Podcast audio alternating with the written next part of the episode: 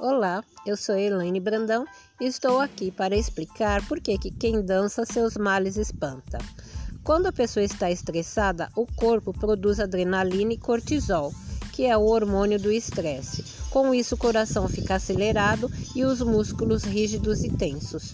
Quando ela começa a dançar, a adrenalina e o cortisol que estavam circulando começam a serem gastos pelo coração e pelos músculos. Então, o corpo relaxa e o cérebro libera endorfina, dopamina e serotonina, hormônios que dão a sensação de prazer. Por isso, além de queimar calorias, dançar pode ajudar a aliviar momentos de tensão, nervosismos e ansiedade, favorecendo o bem-estar e a alegria de viver.